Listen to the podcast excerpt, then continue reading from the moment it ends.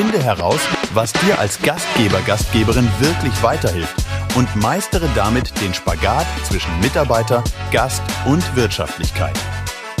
Willkommen zum Küchenherde Podcast. Dein Nummer 1 Business Podcast zu den Themen Digitalisierung, künstliche Intelligenz und Robotics, Führen und Finden neuer Mitarbeiter und nachhaltiges Gastgeben. Jetzt kommt dein Host, der Digitalisierungsexperte und Impulsgeber Markus Wessel. Hallo und herzlich willkommen im Küchenherde Podcast. Ja, meine Lieben, Steuerberatung, Buchhaltung, Controlling, Zahlen, Daten, Fakten. Für den einen oder anderen ist das vielleicht ein Buch mit sieben Siegeln und ich hoffe, ich habe jetzt da draußen niemanden erschreckt oder abgeschreckt oder vielleicht so erschreckt, dass er jetzt auf einmal auf äh, Abschalten klickt. Nein, ähm, Fakt ist aber, wir als Gastgeber, Gastgeberinnen, wir müssen das Thema Steuern, Buchhaltung oder Controlling, wir müssen es nicht können. Wir sollten aber zumindest einen Ansprechpartner haben, dem wir zum einen, ganz wichtig, vertrauen und der uns zum anderen alles Wichtige zu diesem Thema oder zu diesen Themen herunterbrechen kann, damit wir in der Lage sind, gute Entscheidungen treffen zu können. Und wir müssen das ja nicht auch noch beherrschen. Wir beherrschen schon so viele tolle Dinge. Ja, und heute habe ich einen äußerst vielseitigen Gast im Küchenherde Podcast, Erich Nagel, Leiter von ETL Atoga. Ja, ETL Atoga, ein Steuerberatungsunternehmen speziell für Gastgeber, Gastgeberinnen mit mehr als 1500 Mandanten an über 60 Standorten. Aber dazu gleich mehr. Äh, Erich war und äh, ist Gastgeber und war schon in vielen Bereichen in der Gastgeberbranche tätig und äh, von der Leitung einer Après-Ski-Bar äh, bis zum Biergarten und einem Nachtclub und äh, vorher noch ein BWL-Studium absolviert und ganz nebenbei auch noch zwei IT-Startups gelauncht. Erich ist heute Kopf von ETL Atoga und betreibt unter dieser Flagge auch einen Podcast Gastrobriefing. Gerne mal reinhören und ist natürlich zum Mal ziemlich digital aufgestellt. Ich finde eine super beeindruckende Karriere mit vielen Facetten und Erich, mich interessiert gleich brennend, ähm, wie du von der Leitung einer Après-Ski-Bar und einem Nachtclub zu ETL gekommen bist. Ähm, aber jetzt ganz kurz, damit die Leute noch ins Thema abgeholt werden, was wir beide heute hier abfrühstücken werden. Ähm, das Thema oder die Themen, denen wir uns heute widmen, das ist, finde ich, ich denke, oder das können, finden wir, das ist einfach von essentieller Bedeutung für Gastgeber und Gastgeberinnen. Steuerberatung heute und in der Zukunft. Und Erich wird uns heute Einblicke in die gegenwärtige Landschaft der Steuerberatung gewähren und darüber sprechen, was in der Branche möglicherweise nicht so super optimal läuft. Und wir werden uns Fragen stellen, wie wie sieht die klassische Steuerberatung heute aus und wo gibt es Raum für Verbesserungen? Welche Rolle spielt die Digitalisierung und ist künstliche Intelligenz bereits ein Thema in der Steuerberatung? Und außerdem erfahren wir, welche Aufgaben ein Steuerberater hat und wie man selbst ein guter Mandant sein kann. Ist auch nicht ganz uninteressant. Ja, und für alle diejenigen, die vielleicht darüber nachdenken, ihren Steuerberater zu wechseln, wie groß ist so ein Schritt überhaupt? Erich gibt uns äh, wertvolle Tipps, worauf wir achten sollten. Und jetzt bin ich ganz gespannt und ich freue mich auf diese Podcast-Folge. Hallo und herzlich willkommen, lieber Erich. Schön, dass du da bist. Hallo Markus, jetzt der richtige Einsatz. Du siehst, ich bin ein bisschen aufgeregt, denn es ist mir eine große Ehre, heute bei dir zu Gast sein zu dürfen. Und du hast es gerade so schön zusammengefasst. Äh, es ist unglaublich und ungewöhnlich, wenn ich so hinter mich blicke, was so beruflich mein Werdegang äh, angeht. Das ist wirklich alles andere als geradlinig. Und trotzdem gibt es eine feste Konstante, das sind nämlich äh, die Welt der Zahlen. Zahlen sprechen eine gnadenlose Sprache und äh, nicht alles ist in der Zeit immer toll und super gelungen, aber wertvoll war es, wenn man rechtzeitig erkannt hat, wenn es in die falsche Richtung geht und um dann vernünftige unternehmerische Entscheidungen treffen zu können. Und du hast vorhin gesagt, als Gastronom muss man es nicht beherrschen. Ja, das sehe ich wirklich auch so. Also gerade das Thema Financial Performance, Controlling, das kann ich auslagern. Und manchmal ist es sogar ganz gut, wenn da jemand Drittes drauf guckt, der vielleicht jetzt nicht mit so viel Herzblut, Empathie und Leidenschaft für das Produkt, für die Gäste, für die Mitarbeiter, mhm. sondern für die Excel-Tabelle oder was auch immer dann da hinten rauskommt als Controlling-Instrument oder Dashboard, äh, der dann genau damit äh, äh, dann um die Ecke kommt und ein den Blick nochmal vielleicht auch ein bisschen korrigiert und sagt, holen wir mit dem, was wir so gerne tun, mit dem, was wir so viel machen, auch wirklich das raus, was möglich ist? Und das möchte ich nicht im Sinne von Gier verstanden wissen, sondern es gehört auch dazu, dass man die Umsätze, die man machen könnte, allein schon deswegen macht, um das Unternehmen stabil zu halten, um den Mitarbeitern ein solider Arbeitgeber zu sein. Ich glaube, das ist gerade in 2024 eine große Herausforderung. Wenn junge Menschen zu mir als Unternehmer kommen und fragen, Mensch, bin ich bei dir überhaupt sicher? Bist du mir überhaupt ein, ein Wert, also ein werthaltiger, nachhaltiger Arbeitgeber? Oder machst du bei der nächsten äh, Grippe-Pandemie äh, äh oder so weiter dann äh, die, die Biege? Also das, das ist etwas, das fragen sich die Leute, wohin investiere ich meine Zeit? Und man will ja Relevanz haben, man will Bedeutung haben, aber man will auch einen gewissen Grad an Nachhaltigkeit haben. Und da sind es gerade die Zahlen, die einem helfen. Ich habe eine Frage an dich und zwar haben wir jetzt im Jahr 2024 haben wir eine ganz herausfordernde Situation vor der Brust und äh, wir müssen wahrscheinlich wieder mit ganz vielen variablen Effekten rechnen und ähm, es wird auf jeden Fall eine Herausforderung, definitiv.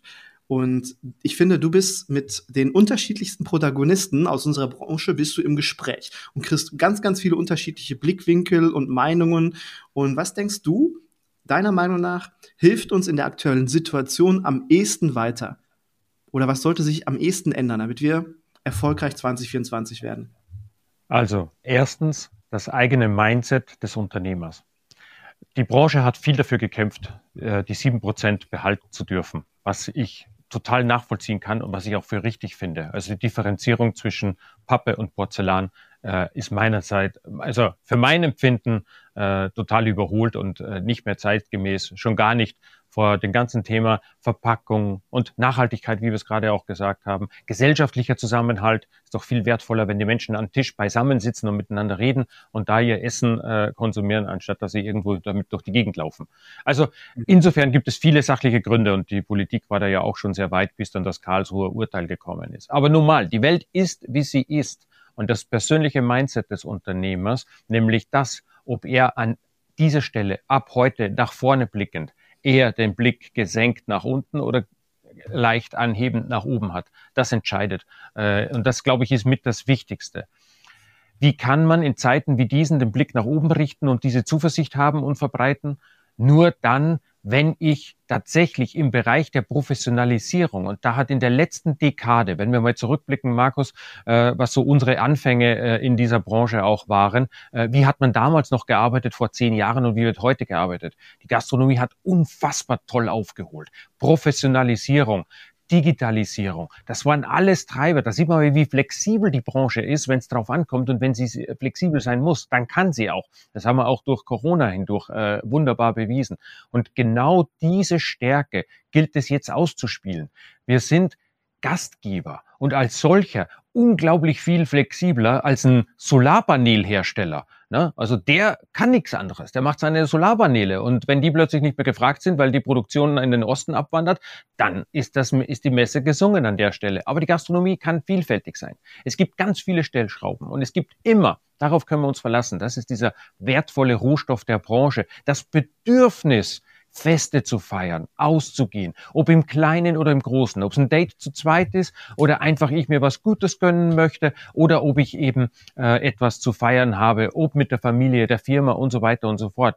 Äh, Gastronomie ist der Rahmen für gesellschaftliche Teilhabe. Und solange es dieses Bedürfnis gibt, Solange wir nicht damit zufrieden sind und glücklich sind, wenn wir in Einzelzellen verkabelt mit irgendwo rumliegen in der Weltgegend, dann äh, äh wird Gastronomie eine Chance haben. Und Gastronomie gibt seit 6000 Jahren. Ich habe keine Angst vor der Zukunft mit so einer Vergangenheit im Rücken. Nur wir müssen es ganz gezielt machen. Wir müssen uns genau überlegen, wem verkaufe ich was, wann, wie, warum. Also diese berühmten Fragen. Damit muss ich mich auseinandersetzen. Es gab meinetwegen zwischen 2017 und 2019 war zu viel Geld und Zeit äh, im Umlauf. Da haben auch Konzepte es nach oben geschafft, wo man sich dann im Nachhinein gewundert hat, wie konnte das sein? Ähm, inhaltsleer. Aber heute, wenn ich mit einer Gastronomie auch Inhalt, Content vermittle, wenn ich auch für etwas stehe, die gleichen Gesetzmäßigkeiten, warum hört sich jemand deinen Podcast an? Ja, weil er was lernen will, weil er was äh, äh mitbekommen will, weil er Inspiration haben möchte. Äh, und dann äh, kann ich daraus was mitnehmen und kann mir überlegen, ah, okay, wie kann ich das bei mir im Unternehmen anwenden? Und genauso ist es auch mit der Gastronomie. Nicht per Zufall mei, vielleicht am, am, am Bahnhof äh, in der Verkehrsgastronomie äh, ausgenommen. Aber im Grunde genommen geht doch keiner irgendwo zufällig hin. Also selbst eine spontane Entscheidung, der geht eine gewisse Überlegung äh, äh, vorweg. Und wenn diese Überlegung gefällt ist, das muss ich prägen als Gastronom. Dieses Warum, da gibt es ein tolles Buch von Simon Sinek, Start with a Why. Also dieses Warum äh, gilt einfach auch für die Gastronomie und zwar für jede, Land hoch, Land runter. Mhm. Ja, und das ist, äh, das sollte sich jeder auch mal vor Augen führen, ähm, dass es in letzter Linie erst um das Produkt, also um das Was geht, weil wenn man nur über das Was spricht, äh, Simon Sinek ist für mich ein ähm, ganz großartiger äh, Mensch mit ähm, dem, dem Golden Circle und also guckt euch mal bei YouTube zumindest mal ein, zwei Videos von Simon Sinek an. Ähm, da kann man unheimlich viel von mitnehmen. Aber worauf ich eigentlich hinaus wollte, ist, ähm, wenn man sich unsere ganze, ganze Branche, die ganze, ganze Gastgeberbranche anschaut, im Endeffekt äh, würde ich jetzt mal so sagen, 98 Prozent von uns verkaufen, also das Was ist das Gleiche. Entweder sind es Essen, Getränke, äh, Veranstaltungen oder Übernachtungen. Das ist alles das Gleiche. Das ist Aber nur, Markus, wie ist ich es mache und warum ich es mache. Das muss sich halt unterscheiden. Das ist das Thema. Genau. Genau, das ist, das ist der Punkt, weil wenn ich behaupte, zu mir die Nightlife-Gastronomie, um das letzte Beispiel zu nehmen, äh, war so eine Diskothek am Potsdamer Platz, hieß, hieß Adagio, sensationelle Abende dort verbracht, ja, nicht also arbeitstechnisch, aber auch beim Beobachten der Gäste. Das ist einfach äh, großartig. Und äh, dieses warum ich da hingehe, war definitiv, in den Laden ist keiner gegangen, weil er Hunger oder Durst hatte. Das kann ich dir garantieren. Also in all den zehn Jahren, wo ich da war, ist keiner gekommen, weil er so durstig war. Also primäre Bedürfnisbefriedigung hätte überall woanders günstiger bekommen. Aber warum geht ihr her und gibt sein verdientes Geld, sein Netto, dann jetzt abends in diesem Laden aus? Und dieses Bedürfnis muss ich kennen, und muss ich befriedigen als guter Gastgeber. Da muss ich mich um meine Gäste kümmern. Der muss Spaß haben. Deswegen stand ich sehr oft nachts zwischen zwölf, halb zwei in der Zeit äh, am Ausgang und habe einfach nur die Gäste beobachtet und verabschiedet, wie sie gegangen sind. Am besten haben mir die gefallen, leicht beschwipst, beschwingt, eine neue Bekanntschaft im Arm und das Leben war großartig. Und übrigens, wer um die Zeit geht und noch nicht sternhagelvoll ist, erinnert sich dann, wo er diesen schönen Abend erlebt hat und kann wiederkommen. Also wir waren ein fast täglich wiederholbares Ereignis. Also diese Freude ist äh, skalierbar gewesen und äh, gibt's was Schöneres als Freude zu bereiten. Aber wenn wir jetzt kommen wir wieder zu den Zahlen, wenn ich hergehe und 5000 Quadratmeter am Potsdamer Platz bespielen möchte, mit der Mietlast, die da drauf ist, dann darf ich es nicht dem Hoffnung und dem Zufall überlassen, was am Ende bei rauskommt, sondern dann muss ich rechnen dann muss ich mir was überlegen. Da muss man überlegen, was muss da passieren? Wie viele Gäste braucht man am Abend? Was ist der durchschnittliche Verzehr? Heute, mit dem Wissen von heute, würde ich sogar sagen, nicht nur, was ist der durchschnittliche Verzehr, dieser Pro-Kopf-Umsatz. Ich würde noch weiter differenzieren. Ich würde hergehen und sagen, was ist der durchschnittliche Umsatz pro Sitzplatz und Stunde? Denn darauf kommt es auch an, die Verweildauer eben auch noch mit zu berücksichtigen. Jetzt ist das in einem Club nicht ganz so tragisch, aber in einem Restaurant elementar wichtig, ob ich so ob ich eins, zwei oder vielleicht sogar drei Seatings an einem Abend hinkriege. Also das ist äh, ein Riesenthema. Und wenn ich das nicht en bloc mache, sondern auch noch dynamisch, dass ich dann die Plätze vergebe, dann kann ich plötzlich auch hergehen und die Abläufe im Service optimieren. Weil muss ich denn alle Tische zu 20 Uhr reservieren? Oder vergebe ich fünf Tische zu 20 Uhr, fünf Tische zu 20 Uhr 15, fünf Tische zu 20 Uhr 20 oder 25 Uhr 30, wie auch immer. Und ich habe dann ständig immer die gleichen, nicht nur diesen einen gleichen Moment, wo alle die Karte haben wollen, alle die ersten Getränke haben wollen und alle den ersten Gang haben wollen. Ich kann es mir selber sowohl in der Küche als auch im Service leichter machen, wenn ich da differenziert vorgehe. Aber das muss ich beobachten. Passt das zu meinem Konzept und zu meinem Laden? Und ich würde noch eine Antwort ergänzen zu der Ausgangsfrage, wo ich dich gefragt habe, ähm, was würdest du empfehlen, beziehungsweise, beziehungsweise was uns am ehesten weiterhelfen würde? Und äh, die Antwort ähm, war schon großartig und ergänzen würde ich dazu halt noch, dass wir als Gastgeber und Gastgeberin die Weltmeister im Probleme lösen sind. Das hilft uns auch unheimlich viel weiter. Wir können die Probleme unheimlich schnell lösen und ich kenne keine Branche, wo das mit so einer Effizienz und Geschwindigkeit passiert und ich glaube zusätzlich haben wir auch noch verdammt gute Ideen, wie wir äh, entweder neue Dienstleistungen anbieten können, neue Produkte anbieten können oder unseren Gästen einen schöneren Moment irgendwo bereiten können. Also das sind, glaube ich, zusätzlich noch Stärken, die uns helfen werden in diesem Jahr. Diese Antwort hat wie eine, ist wie eine Münze, wie eine Medaille, hat natürlich auch eine andere, eine zweite Seite, die genauso wichtig ist. Und das ist neben all der Kreativität und Flexibilität die Struktur. Und ich brauche als Unternehmer in der Gastronomie Struktur. Und äh, das lässt sich sehr gut am Beispiel an der Zusammenarbeit mit dem Steuerberater äh, manifestieren und festlegen. Denn der Steuerberater erstellt einen den Jahresabschluss.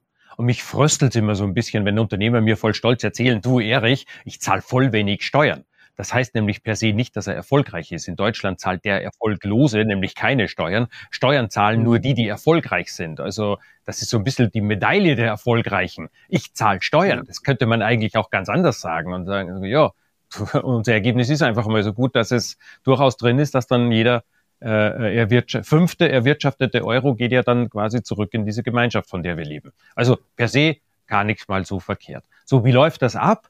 Ich habe eine Struktur und da zwingt uns ein Stück weit der Gesetzgeber ja auch immer mehr, diese Struktur auch anzunehmen und zu professionalisieren. Ob das im Bereich des Kassenbuchs ist, der Bank, da ist es sowieso schon hochstrukturiert und reguliert eben durch die Banken. Aber das gilt auch fürs Kassenbuch, Eingangsrechnung und Ausgangsrechnung. Diese fünf Datenströme, die durch das Unternehmen durchfließen, irgendwo vorne bei der Tür reinkommen und hinten zum Steuerberater wieder rausgehen. Diese fünf Datenströme kann ich heutzutage dank digitaler Tools sehr gut beherrschen. Ich kann sogar einen Schritt weitergehen. Ich wir sind nicht mehr weit davon weg von der Automatisierung. Und du hast vorhin nach der Frage nach der KI gestellt. Natürlich ist künstliche Intelligenz auch in diesem Thema äh, und in diesem Bereich ein ganz großes Thema, weil die Steuerberater in den letzten Jahren äh, unisono alle zusammen viel zu wenig ausgebildet haben. Und ich kann nicht irgendjemanden von der Straße fischen und sagen, hier ist ein Bildschirm, da ist eine Tastatur, eine Maus und jetzt bitte sei Buchhalter und buch mal hier diesen äh, äh Gasthof. Nein, das funktioniert nicht. Das äh, kann nur schiefgehen. Deswegen, ich brauche da ausgebildete ausgebildete Leute. Und Fachkräftemangel, das ist keine Domäne der Küche, das hat der Steuerberater genauso. Es sind viel zu wenig Leute da, um das in Zukunft noch mit der Handarbeit zu machen, wie wir es heute oder zuletzt verrichtet haben. Das heißt, in Zukunft werden künstliche Intelligenzen hier äh, äh Einzug halten. Aber es gelten gewisse Naturgesetze, auch bei künstlicher Intelligenz und Computern. Das erste ist, ich brauche einen Standard. Wenn ich in meinem Backoffice keinen Standard habe, sondern heute mache ich mal so, morgen mache ich mal so, übermorgen mache ich mal gar nicht und dann schreibe ich irgendwie handgeschriebene Zettel und so weiter und so fort. Das funktioniert natürlich nicht. Also ich brauche professionelle Strukturen im Backoffice. Die sieht der Gast nicht, aber er spürt es, ob ein Laden quasi im Griff ist oder ob einem Unternehmer der Laden einfach so passiert. Das äh, schlägt sich dann auch oft in anderen Sachen nieder. Also du kennst das vielleicht, wenn du irgendwo in eine Gastronomie reingehst, dann gibt es da so, bei manchen hast du dann so einen komischen Leichengeruch in der Nase. Also da, da merkt man es dann schon an allen Ecken und Enden, mangelt und so weiter und so fort. Und dann ist das mit der äh, Buchhaltung eben auch nicht weit. Wer aber die Buchhaltung und seine Belege und seine Datenströme durch das Unternehmen im Griff hat, Anomalien und Abweichungen erkennt, und jetzt komme ich nochmal zurück, was sind die Naturgesetze? Die Naturgesetze sind, ich brauche einen Standard. Das zweite ist, ich brauche diesen dann digitalisiert und dann den dritten Punkt, das Tor zur Automatisierung überhaupt aufstoßen zu können. Denn Individualität und Kreativität kann ich nicht skalieren. Das geht nur eben mit einem digitalisierten Standard. Und genau den musst du dir als Unternehmer 2024, sofern du ihn noch nicht hast, zulegen. Und du musst dir einen Plan machen. Wo willst du stehen? Mein erstes äh, Einsatz, Ansatz an der Stelle wäre Ostern 24. Wie sieht dein Kontostand Ostern 24 aus? Wobei der Kontostand ein sehr gefährliches Instrument ist, um dein Unternehmen zu führen, weil es ist Vergangenheitsbewältigung. Alles, was du auf dem Konto wiederfindest, ist Geschichte, ist schon passiert. Klüger wäre es, mit einer Liquiditätsplanung, mit einer rollierenden Liquiditätsvorschau zu arbeiten, die berücksichtigt, was soll die nächsten zwei, vier, sechs, acht Wochen passieren. Welche Umsätze werden wir machen? Welche, was kommt dann am Montag, Dienstag, Mittwoch rein? Welche Kosten? Ach, ah ja, wir wissen doch, einmal im Monat sind die Löhne zu bezahlen, einmal im Monat sind die Sozialversicherungen zu bedienen und so weiter und so fort. Und das kann man relativ gut äh, in eine Vorschau packen. Und dann weiß ich, wie sich mein Kontostand in die Zukunft entwickeln wird und eben nicht, wie er sich in der Vergangenheit entwickelt hat. Mit Digitalisierung lässt sich ebenfalls der Kontostand verbessern und nicht nur das. Es gibt auch Tools, mit denen kann man sich taggenau die betriebswirtschaftliche Auswertung seines Betriebs ansehen. Dort laufen, fast in Echtzeit, alle Zahlen in ein Dashboard und es wird ein Strich darunter gemacht. Mit den richtigen Lösungen im richtigen und passenden Betrieb umgesetzt, kann man viele tausend Euro pro Jahr einsparen. Lernt die neuesten Lösungen und Anbieter auf der Internorga kennen begleitet Markus auf seiner digitalen Trendtour auf der Internorga in Hamburg. Das Eintrittsticket zur Internorga ist inklusive und es sind mittlerweile nur noch wenige Plätze verfügbar. Den Link zur Tour findet ihr in den Show Notes auf der Küchenherde Website oder unter küchenherde.com alle minus Links. Einen Schritt noch zurück. Ähm, da hätte ich eine Frage zu, und zwar, wenn ich jetzt mir, ich bin Gastronom, habe äh, ein Restaurant, bin leidenschaftlicher Gastgeber und dann habe ich natürlich das ganze Thema, ähm, ich habe meine Kassenumsätze, ich bekomme Rechnungen rein von äh, für Ware, für Wartungsverträge und so weiter und so fort. Und für mich der perfekte Prozess im Backoffice, also alles, was irgendwo im Büro passiert, der sieht so aus, dass ich damit gar nichts zu tun habe. Dass meine Kassenumsätze am besten direkt automatisch, am besten zu dir gehen und äh, dass meine ganzen Eingangsrechnungen, die ich so habe, dass die auch automatisch zu dir gehen, dass ich damit gar nichts anpaddle, dass ich nichts sortieren muss, nichts scannen muss, sondern oder auslesen muss, sondern dass ich später einfach nur die Ergebnisse davon habe. Dass ich später einfach nur auf einem Dashboard mich äh, einloggen kann und sehe, alles klar, das sind meine Umsätze, das sind meine Kosten, die ich da gegenüberstellen muss, äh, da sind meine Personalkosten und so sehe für mich so der perfekte, dann bräuchte ich ja eigentlich gar keinen standardisierten Prozess, weil es ja von vornherein schon bei dir ist. Das Einzige, was ich am Prozess habe, ist, ich öffne den, äh, das Laptop und schaue mir auf dem Browser das Dashboard an. Das ist aber Ergebnis eines standardisierten Prozesses.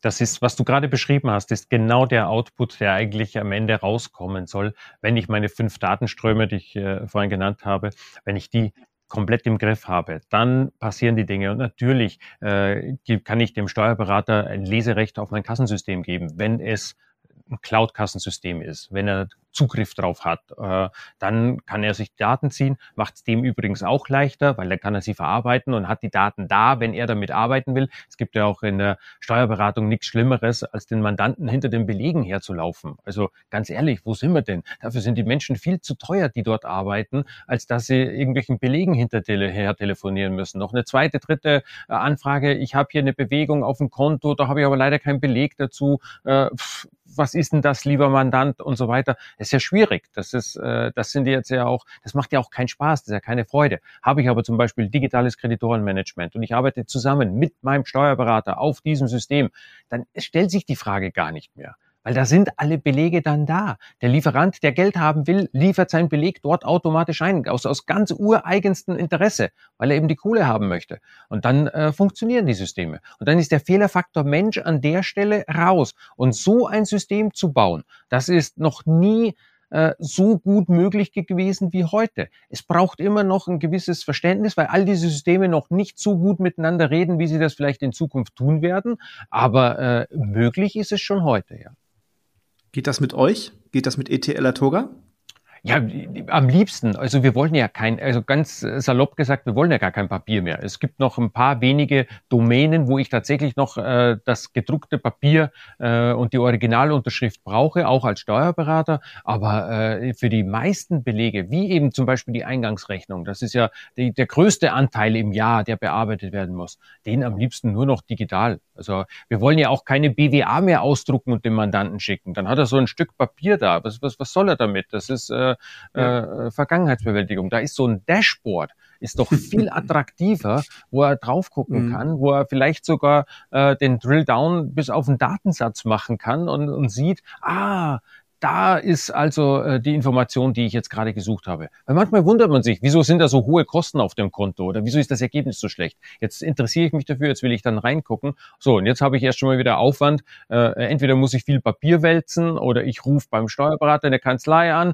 Die jubeln dann auch, weil die haben ja auch nichts anderes zu tun, als auf meinen Anruf zu warten. Dann suchen sie den Beleg raus, dann scannen sie den ein, schicken mir zu. Früher haben sie noch gefaxt was glaube ich sogar schneller gegangen ist als einscannen und zuschicken manchmal. Also von daher, äh, da ist äh, allen geholfen, wenn man Systeme baut, die von Anfang an diese Transparenz der Daten und diesen Datenfluss ungehindert möglich machen. Daten wollen fließen. Das habe nicht ich gesagt, das ist von einem großen äh, äh amerikanischen, ich glaube Moore war es, äh, der auch dieses Moore'sche Gesetz äh, äh, über die Prozessorbeschleunigung gemacht hat. Daten wollen äh, fließen. Datentiefe. Datentiefe, finde ich, ist auch nochmal ein schönes äh, Stichwort, weil wie du das gerade auch schön beschrieben hast, ich kann dann ein bisschen tiefer reinschauen und finde dann vielleicht den einen oder anderen Fehler, der mich mal eben 5000 Euro gekostet hat und ich kann mich da eben reinklicken mit einem wunderbaren digitalen System. Steuerberatung 2030. Lass uns mal einmal in die Glaskugel gucken, fünf, sechs, sieben Jahre in die Zukunft. Worauf müssen sich Steuerberaterinnen und Steuerberater einstellen in der Zukunft? Und worauf muss sich ein Gastronom einstellen? Also der Steuerberater wird, ja, also ich hole mal ein bisschen aus. Äh, äh, der Steuerberater Kraft seiner Ausbildung ist ja ausgebildet aus dem Bereich Ergebnis vorsteuern bis Ergebnis nachsteuern. Also wenn du dir vorstellst, wie so eine BWA aussieht, da habe ich ja ganz oben den Umsatz, dann habe ich den Personal, den Wareneinsatz zuerst, weil historisch gesehen das wäre noch die nächste Position war. Eigentlich müsste man da den Personaleinsatz jetzt hinstellen. Dann kommt der Personaleinsatz, dann kommen die Sachkosten und dann habe ich das Ergebnis vor Steuern. Und wir haben keine Branchensteuergesetzgebung in Deutschland, auch wenn sich das manchmal so anfühlt. Äh, es ist nicht der Fall. Und das heißt, die Ausbildung des Steuerberaters beginnt ab dem Ergebnis vor Steuern und dann kommt es darauf an, was bist du für eine Rechtsform, wie ist deine Steuersituation und dann hast du deine Steuern zu bezahlen. Und das ist der Bereich, den in der Steuerberatung stattfindet. Und wenn er sagt, ich, hab, ich mache Steuerberatung, dann berät er in dem Teil Ergebnis vorsteuern bis Ergebnis nachsteuern. Der ganze darüberliegende Teil ist der betriebswirtschaftliche Teil. Das ist relativ, sage ich mal, unsteuerlich. Aber das ist das, wohin die Steuerberatung sich entwickelt, weil es ist natürlich kein Zufall, die, angenommen, da steht 100.000 Ergebnis vor Steuern. Dann kann das für den einen himmelhoch jauchzend, für den anderen zu Tode betrübt sein. Die 100.000 für sich sagen gar nichts aus. Aber die möchten von ihrem Berater wissen, habe ich jetzt einen guten Job gemacht oder habe ich einen schlechten Job gemacht? Und bin ich sicher vor einer Betriebsprüfung? Also diese Interpretation der Zahlen plus das Gewähren und Geben von Sicherheit. Ja, du machst es richtig. Du hast eine tolle Verfahrensdokumentation. Ich habe drüber geguckt, das läuft. Äh, deine äh, Belege sind alle in Ordnung. Äh, das Kassensystem ist wasserdicht, da ist keine Manipulation drin. Das heißt, der Steuerberater wird sich mehr zum Systemberater hin entwickeln, wird weitergefasst werden, weil er ausgehend von seinem Punkt der unabhängigen und seriösen Beratung, die ein Steuerberater machen muss, zu der er verpflichtet ist, wo er also der Berufsstand auch äh, äh, dazu äh, da ist, äh, der wird sich ausdehnen. Gleichzeitig ist die Steuerberatungsgilde äh, von einem äh, von der hier der zeitlichen, diesen demografischen Faktor schwer getroffen. Ähm, es kommen nicht genügend Steuerberater nach und auf der anderen Seite hat man auch vielleicht zu wenig ausgebildet in der Vergangenheit. Also die nächsten Jahre werden keine, weiß Gott, wie gemütlichen Jahre in der Hängematte, sondern die werden übersät von Arbeit sein, bis es vielleicht Technologien schaffen, hier für Entlastung zu sorgen. Also ich glaube, das wird schneller passieren, als dass der Fiskus die Spielregeln vereinfachen wird. Okay, das heißt, ähm, es geht in die Richtung, und das halte ich auch einfach nur für clever, weil wenn ein Gastgeber, Gastgeberin eine BWA kriegt und ähm, dann einfach nur alles, was danach passiert, nach Gewinn vor Steuern, ähm, besprochen wird, sage ich jetzt mal, dann ist das nur die, die halbe halbe Miete. Das richtige Potenzial oder nochmal viel Potenzial steckt halt wirklich in der betriebswirtschaftlichen Auswertung. Wie sind meine Umsätze? Wie sind meine Personalkosten? Was habe ich an Ware? Und wo sind sonstige Kosten noch irgendwo hergekommen? Und dass man dort, weil es gehört einfach zu diesem Themengebiet, dass man einfach darüber auch spricht, dass da eine Beratung mit stattfindet, weil viele sind da tatsächlich einfach keine Profis, müssen auch keine Profis sein, wir müssen gute Gastgeber sein, aber wenn wir dann jemanden haben, äh, der uns da unterstützen kann. Und da sehe ich halt viele Steuerberatungen noch nicht. Da sehe ich viele Steuerberatungen noch nicht, die uns auch bei dem Part unterstützen und sagen, hey, guck dir das mal besser an, das sieht gerade gar nicht so cool aus gibt es zwei Wege. Ja. Ich kann es machen über den Steuerberater, wenn der in der Lage ist, mir hier quasi wie das Geländer einem hilft, die Treppen hochzukommen, kann der Steuerberater einem helfen, hier zu seinen Zahlen zu, gekommen, zu kommen. Und äh, Wer diesen Weg aber nicht geht, weil er seinen Steuerberater vielleicht ausgesucht hat aufgrund der, sagen wir vielleicht des Preises und dass er vielleicht nur den Jahresabschluss machen soll, dass ich die äh, Lohne, die Löhne lasse ich vielleicht woanders rechnen oder ich mache Löhne und Finanzbuchhaltung sogar selber und lasse nur den Jahresabschluss erstellen. Das kann man ja alles machen. Es gibt, es gibt ja keine Vorschrift, wie man es machen muss. Es gibt ganz viele äh, Wege und Optionen. Aber auch wenn ich es selber mache, bin ich nicht davon befreit, mir eine Struktur aufzubauen, die es mir ermöglicht, äh, eben schneller als vielleicht im Monatsrhythmus, als man das bisher gekannt hat, dann vielleicht sogar schneller, vielleicht sogar im Wochenrhythmus äh, meine Zahlen zu analysieren, um eben Anomalien, wenn nicht erwartete Werte plötzlich auftauchen, dann in die Tiefe gehen zu können und zu sagen, Moment einmal, was ist denn da los? Warum ist denn das so? Warum kommt das Geld nicht rüber? Warum äh, haben wir an der Stelle vielleicht ein Gap? Oder selbst wenn es besser gelaufen ist, auch dann schadet es nicht zu verstehen, warum. Beim Thema Digitalisierung ist es häufig so, die Erfahrung ähm, mache ich sehr, sehr häufig, dass Gastgeber, Gastgeberinnen zu mir kommen und sagen, okay, ich habe verstanden, ich brauche das, das ist wichtig für mich, es schöpft Potenziale, aber ich habe da keinen Bock drauf. Markus, mach mal, hier hasse und äh, leg mal los. Also kein Thema, dafür bin ich ja auch da, das ist ja auch gut so. Das gleiche stelle ich fest, wenn es ums Thema Buchhaltung, Steuerberatung, Controlling geht, dass da viele sagen, oh, okay, ich gebe das mal ab, aber lass mich damit bitte in Ruhe. Ist ja auch alles völlig fein. Ähm, ich möchte diese, diese, diese Podcast-Folge jetzt auch nutzen, damit jeder, der draußen zuhört, äh, auch entscheiden kann und seine jetzige Situation im Punkto Steuerberatung, dass er die auch mal bewerten kann, weil bei vielen ist es, wie ich gesagt habe, so, schieben sie weg und Hauptsache, ich habe mit dem Thema nichts am Paddel. Und ich möchte aber jetzt mit dieser Podcast-Folge bewirken, dass jeder einfach mal sagen kann, okay, meine, meine Steuerberatung, die läuft gerade richtig gut, ich bin super happy damit, äh, die läuft gerade nicht so gut oder fehlt mir aber was. Deswegen die Frage an dich, wie sollte denn so eine ordentliche Steuerberatung ablaufen? Was sollte da alles mit inbegriffen sein?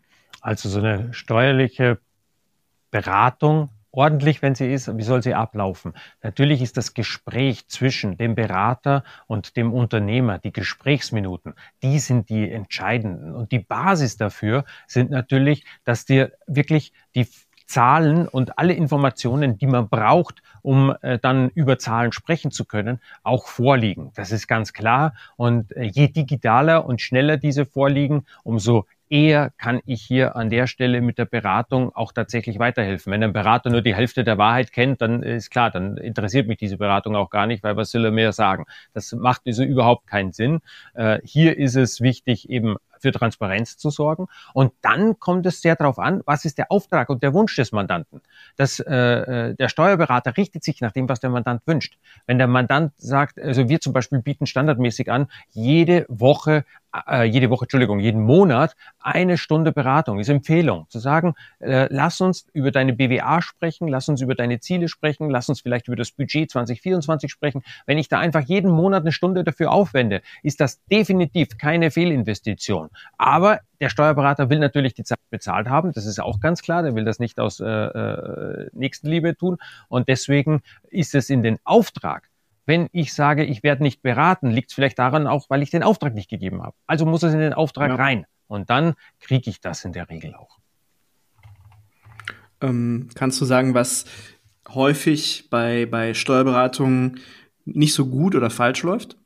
was oft nicht so gut. Wir hatten vorhin das Thema hinter den Belegen herlaufen. Das ist natürlich schwierig. Äh, wenn ein Mandant sich sage ich mal, optimal positionieren möchte und sagen, wie kann ich die Zusammenarbeit mit meinem Steuerberater so wertschöpfend wie möglich gestalten, dann liegt es darin, indem als Unternehmer ich meine Klamotten äh, im Griff habe. Wenn ich weiß, okay, hier kommt der Datenstrom mit den Eingangsrechnungen, hier kommt der Datenstrom äh, aus der Zeiterfassung, äh, da habe ich die was ich, Stamm- und Bewegungsdaten der Mitarbeiter erfasst und ich habe zum Beispiel eine Verfahrensdokumentation. Ja, es klingt immer so blöd, jetzt quält er uns da mit dieser Verfahrensdokumentation.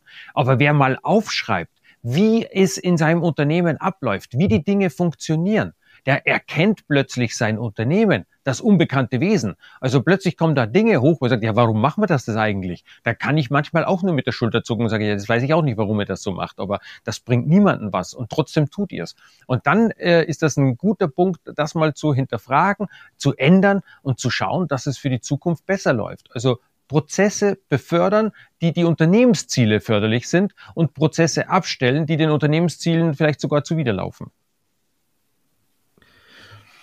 Ich erlebe sehr häufig, ähm, ist jetzt nicht mein, mein Kernthema, was ich mit Gastgeber, Gastgeberinnen habe, aber äh, es ist immer mal wieder Thema und ich erlebe dann immer, ah, hier musste ich schon wieder, habe ich äh, eine Benachrichtigung gekriegt, ich muss Steuern nachzahlen, so ein Mist, die wollen, die, die klauen einem noch das letzte Hemd und so, solche Sachen, wie es dann halt so ist in solchen Gesprächen.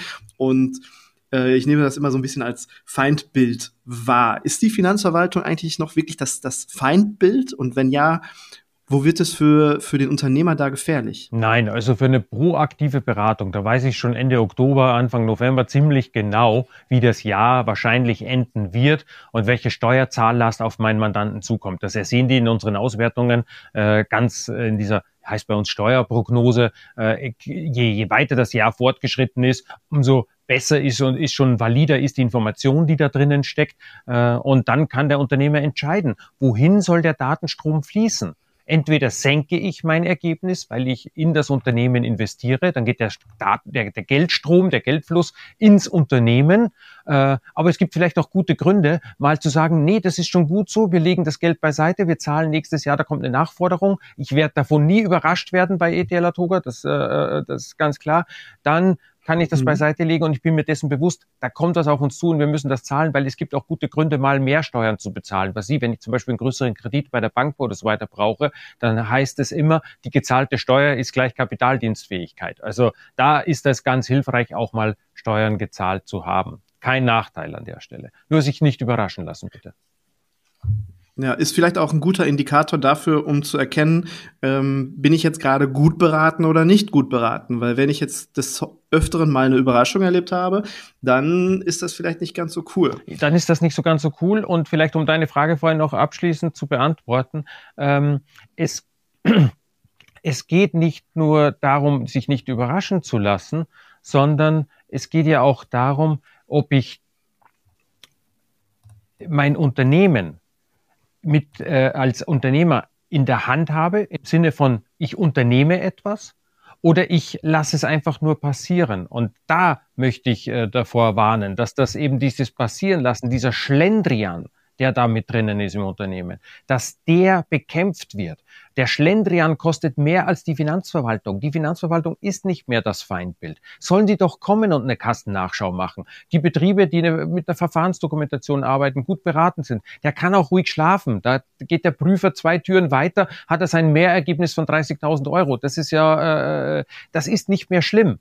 Aber auf, wer auf seinen Wareneinsatz nicht aufpasst, wer beim Personaleinsatz einfach einen Blankoscheck ausstellt und der zweiten Führungsebene in Unternehmen die Dienstpläne schreiben lässt, wie sie lustig sind, auf Sicherheit lieber noch ein mehr einplanen und so weiter. Das ist so viel Geld, was da im Jahr verloren gehen kann. Nicht muss, aber was da kann. Da ist die Finanzverwaltung äh, harmlos dagegen.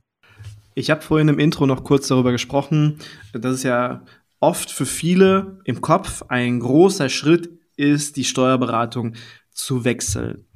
Ähm, wann sagst du, sollte man den Steuerberater wechseln und wie findet man an, am besten einen neuen, der zu einem auch passt? Das ist ja auch noch wichtig. Okay, erste Regel ist ganz klar, ich definiere mal, was erwarte ich denn von meinem Steuerberater? Was will ich denn? Dann würde ich meinen bestehenden Steuerberater damit konfrontieren und sagen, lieber Steuerberater oder liebe Steuerberaterin, ich habe hier ein Gap, mein Bedürfnis sieht für 2024 wie folgt aus, ich hätte gerne erstens, zweitens, drittens, viertens. Äh, kannst du das leisten? Was würde das für unsere Zusammenarbeit bedeuten? Ich möchte mehr in die Digitalisierung gehen. Ich wünsche mir von dir ein Feedback, meinetwegen einmal im Quartal zur BWA, whatever. Das ist so viel verschiedenartig, wie die Wünsche sind, äh, äh, kann das sein. Oder ich möchte ein neues digitales Tool nutzen. Kannst du meine Daten dort einliefern? Also auch das, äh, erstmal fragen, kann man alles machen. So, dann habe ich ein Zielbild, was möchte ich? Dann hat der Berater die Chance darauf zu reagieren und zu sagen, ja, das können wir machen. Oh, das hat vielleicht sogar Vorteile für mich, das ist sogar prima und alles ist gut und schön. Oder er sagt dann, nein, ich will das nicht machen. Dann ist das genau der Katalog, mit dem ich an einen anderen Steuerberater oder Steuerberaterin herantrete und sage, das sind meine Wünsche, dafür wäre ich bereit zu bezahlen. Das ist äh, das, äh, das Hauptsächliche und in Zeiten wie diesen Moment ist es gerade gar nicht so einfach, äh, einen Steuerberater zu finden. Ich weiß, vielerorts sind die Kapazitäten äh, äh, ausgeschöpft, hoch ausgeschöpft. Nein, tut uns leid, lieber Herr Nagel, wir nehmen keine Mandanten auf. Das höre ich des Öfteren. Also insofern sollte man, bevor man sich mit dem Alten verscherzt, äh, äh, erstmal sicherstellen, ob man auch wirklich einen neuen hat und nicht äh, äh, vorschnell kündigen. Es ist dann ja auch wichtig, dass man als Gastronom, dass man dann auch ein guter Mandant ist, dass man es halt dem äh, Steuerberater nicht allzu schwierig macht, dass man dann halt auch gerne, ähm, weil man, ich glaube, dass es noch äh, nicht mehr allzu lange dauert und heute schon so ist, und du sagst es auch selber, dass man sich dann Steuerberatung ABCDE aussuchen kann, sondern ähm, man sollte auch ein guter Mandant sein, damit man auch gerne behalten wird, sage ich jetzt mal. Wie ist man ein guter Mandant? Also als guter Mandant komme ich am besten schon um die, äh, um die Ecke. Ich habe eine Verfahrensdokumentation dabei. Ich habe eine klare Formulierung dessen, was ich haben möchte an Beratung äh, mit dabei. Und der, der dann seine Informationen. Der Steuerberater braucht eine bestimmte äh, Menge an Informationen, um auch ein Angebot erstellen zu können. Das bemisst sich zu einem an dem äh, Umsatz des Unternehmens, also an der Umsatzgrößenordnung, die man erwartet. Und das zweite ist dann der Aufwand, den ein Mandant äh, quasi verursacht. Und da kann ich auf der einen Seite den Umsatz relativ genau sagen, wie viel Aufwand ich betreite, kann ich schon mal signalisieren, dass das eher gering ist. Wenn ich meine Daten zuverlässig und äh, souverän digital einliefern kann, dann bin ich da schon ganz vorne mit dabei. Dann bin ich auch immer interessanter für einen Steuerberater als jemand, der vielleicht mit so einem Schuhkarton zerfetzter Belege unterm Arm daherkommt und äh, sagt, kannst du das mal für mich alles aufräumen und sortieren und überhaupt sowieso und zahlen will ich ja auch nichts dafür, der wird es schwieriger haben. Wir sind schon so ziemlich am Ende der Folge angelangt und würde mich an der Stelle schon mal bei dir bedanken, lieber Erich. Ich äh, habe aus der Podcast-Folge unheimlich viel mitgenommen, weil das auch für mich ein Thema war, was ich gerne so ein bisschen beiseite geschoben habe und gesagt habe, okay, ich habe jetzt ein digitales System und dort wird das für mich alles aufbereitet und das macht jetzt also, wenn man jetzt mich als Küchenherde betrachtet und das läuft wunderbar, das, da hat mein Steuerberater Zugriff drauf und das läuft alles relativ geschmeidig. Aber ich habe das Thema echt nicht gerne, deswegen habe ich mich da fachlich auch sehr wenig mit auseinandergesetzt. Deswegen bin ich froh, dass wir in der Folge mal drüber sprechen konnten.